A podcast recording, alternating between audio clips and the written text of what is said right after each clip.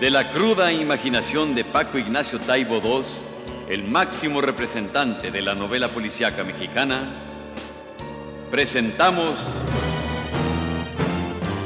Amorosos Fantasmas.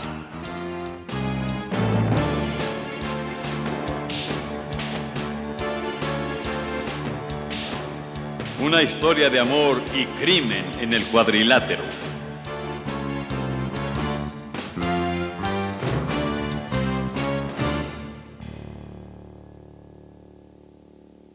La fiesta de 15 años de Celina había resultado el escenario donde se desató el espanto y la violencia.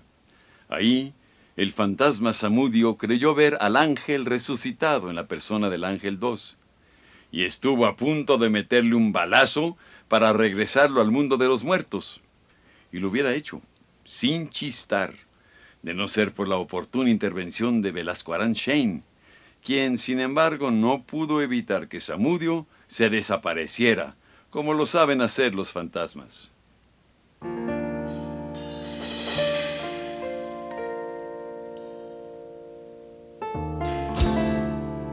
Héctor se pasó la noche en vela pensando en los amores que matan, que matan por celos, o por despecho, o por venganza, o también mataban por un pacto suicida. A Héctor le parecía que no, al menos no en el caso de Virginia Valley y el otro adolescente. Porque, según el detective, ni estaban enamorados ni se habían suicidado, como se empeñaban en señalar los periódicos.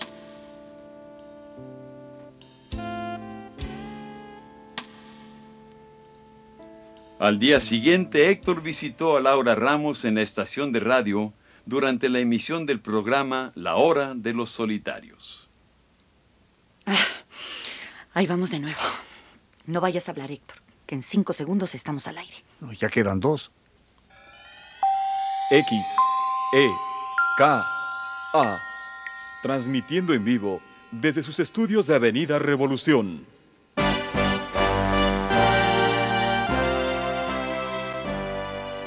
Y continuamos aquí, en la hora de los solitarios. ¿Ustedes recuerdan la voz de Virginia? La adolescente que murió hace tres días en un extraño pacto suicida en la colonia del Valle. Una voz que nos desconcierta, que unida al trágico final de su autora, nos conmueve.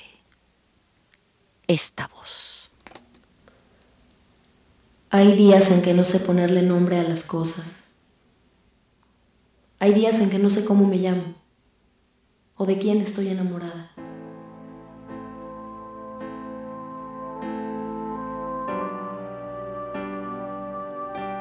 Héctor reconstruyó su entrada al cuarto donde habían muerto los jóvenes.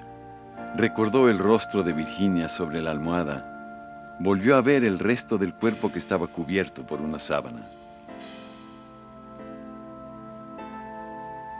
Vio claramente el rostro que era tapado, a veces por un médico, por los camilleros que estaban desdoblando la camilla y montándola, pero que quién sabe cómo volvía a surgir de abajo de la sábana, inmóvil, para que lo contemplaran.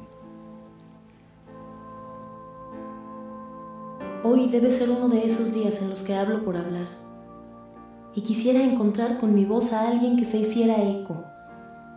Algo así como dejar de oírme a mí misma para poder oír a otro saber que la soledad es una tontería que uno inventa jugando, pero que solo se trata de eso, de un juego. Esta es la voz de Virginia en una de las varias cintas que nos envió antes de su muerte. Pues bien, parece que no todo es tan claro. Surgen sombras sobre la versión hasta ahora aceptada del suicidio de esta adolescente de 17 años. De ello vamos a hablarles aquí, en la parte final de La hora de los solitarios, dentro de unos instantes. Pero antes, algo de música para no morir.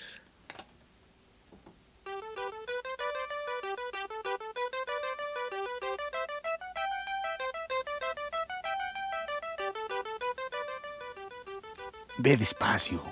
No cuentes todo, solo insinúa. ¿Por qué? Pues porque no quiero que se pongan demasiado nerviosos. ¿Quiénes? Ellos. Mira, en todas las historias siempre hay unos ellos. Bueno, pues que no se pongan nerviosos los ellos de esta historia. ¿Qué hay algo que no me has contado? Eh, un par de tipos que me siguen. Nada grave. Ah, está bien. ¿Cuál era tu relación con Virginia? Su madre es amiga mía. Alguna vez nos vimos en su casa. A ella, a Virginia, le interesaba la radio. Me lo preguntaba todo. Mm. ¿Y cómo está lo de las cintas? De repente me llegó una de esas cintas por correo. La pasé al aire, hablé con ella y empezó a mandármelas. Cinco o seis deben haber sido. No era nada del otro mundo, pero expresaban muy bien las angustias existenciales más directas de un adolescente. Espérame, vuelvo al aire. Y bien, ya estamos de vuelta. Y como lo prometido es deuda, quisiera comentarles lo siguiente. Dos elementos que producen una fuerte duda en el caso del pacto suicida que ocasionó la muerte de Virginia han surgido en una investigación independiente ordenada por este programa.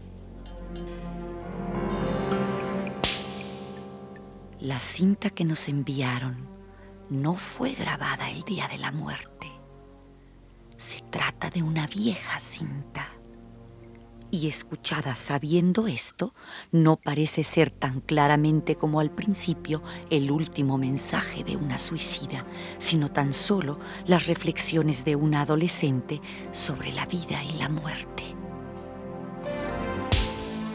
En segundo lugar, Virginia y Manuel, el muchacho que apareció junto a ella muerto y que disparó la pistola, apenas si se conocían. Y desde luego, no eran novios. Con esta información en las manos, no podemos dejar de preguntarnos, ¿qué es lo que realmente pasó esa noche en el departamento de la calle de Repsamen?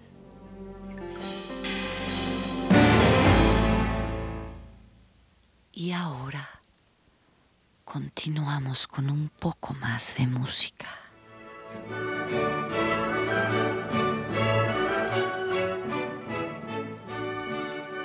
Mm, con eso me lo vas a hacer el doble de difícil. Son los problemas que causa trabajar con el cuarto poder, Héctor. Mira, mejor escuchemos al holgorioso y alegre Beethoven. Tú mandas.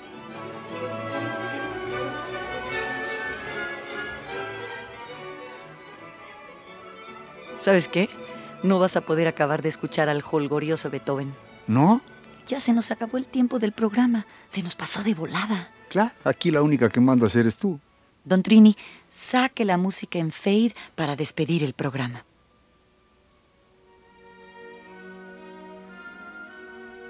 Todo tiene un final. Y este es el de nuestro programa de hoy. No dejes que la soledad se alimente de ti. Acércate. Siempre podremos compartirla. Asómate a la ventana. Alguien está a la mitad de los infiernos de la noche de esta ciudad sintiendo que tiene una historia que contarte. Y a través de la magia de la radio, esa historia puede tocarnos a todos. Podemos compartirla, hacerla nuestra.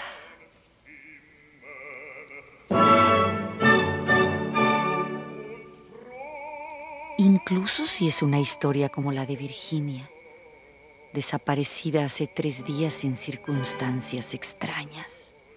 Incluso si es una historia sin final feliz, como la de Virginia, de la que seguiremos hablando mañana en este canal de comunicación mágica que viaja desde las estrellas, recorre con el viento la ciudad y llega hasta ustedes desde la hora de los solitarios, se despide Laura Ramos.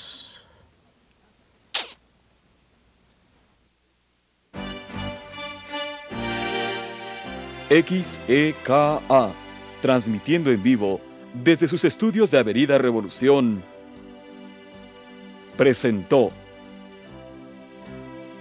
La Hora de los Solitarios.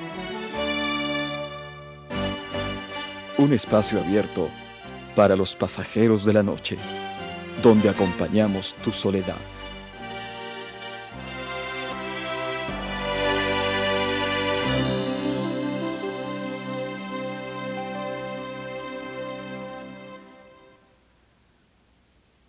Pensándolo bien, Héctor, sí podríamos acabar de escuchar al alegre Beethoven. ¿Ah, sí? ¿Tu casa o la mía?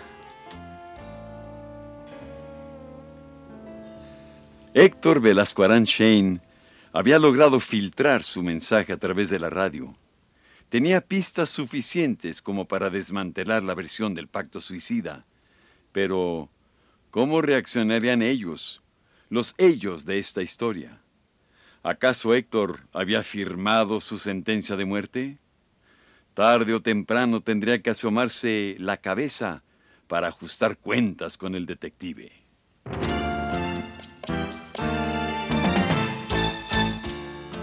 Una vez más subió al ring la imaginación de Paco Ignacio Taibo II. Amorosos fantasmas. Una historia de amor y crimen en el cuadrilátero llegó hasta sus oídos gracias al apoyo del Fondo Nacional para la Cultura y las Artes, Radio Querétaro, Radio Universidad Nacional Autónoma de México y Grupo Multimundo. En la estelar, a 20 capítulos sin límite de tiempo, Claudio Brook es la voz que mece la historia. Héctor Bonilla, detective accidental. Ofelia Medina, la voz más cachonda de la radio. Tiaré Escanda, hermosa joven suicida. Roberto Sosa, bajo la máscara del Ángel 2. Susana Alexander, enseña inglés y es maestra de piernas.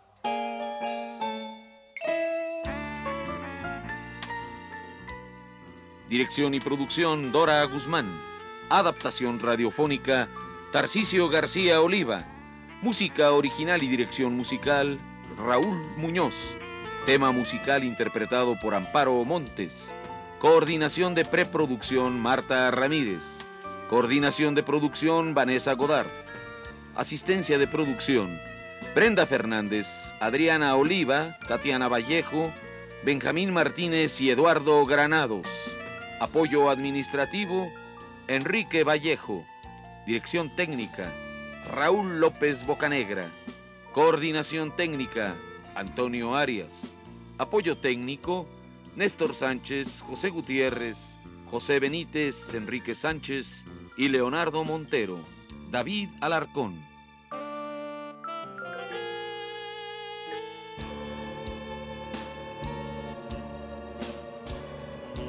Nos acompañaron en este capítulo locutor Víctor Hugo Vega.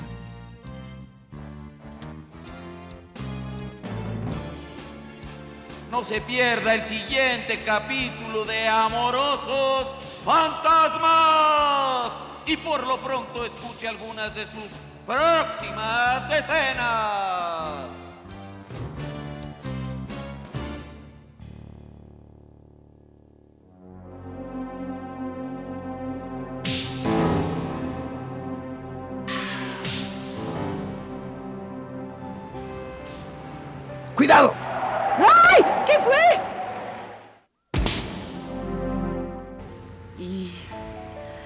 Dónde se termina el paseo?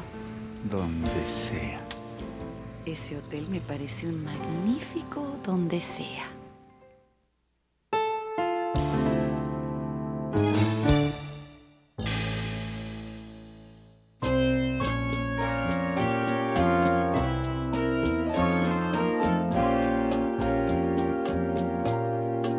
aunque yo viva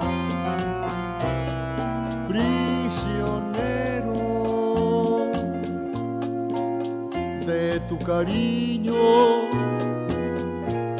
tu gran amor. Por Dios te juro nunca tenerte, siempre desearte y amarte más. Aunque yo quiera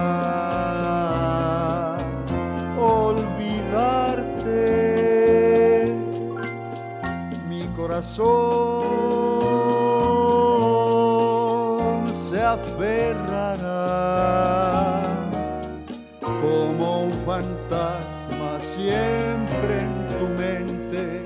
Te seguiré,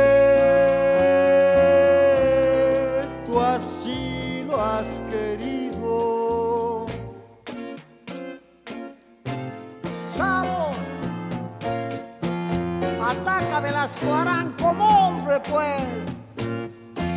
aunque yo quiera olvidarte, mi corazón se aferrará como un fantasma siempre en tu mente. Te seguiré, tú así lo has querido, porque así, así lo has querido.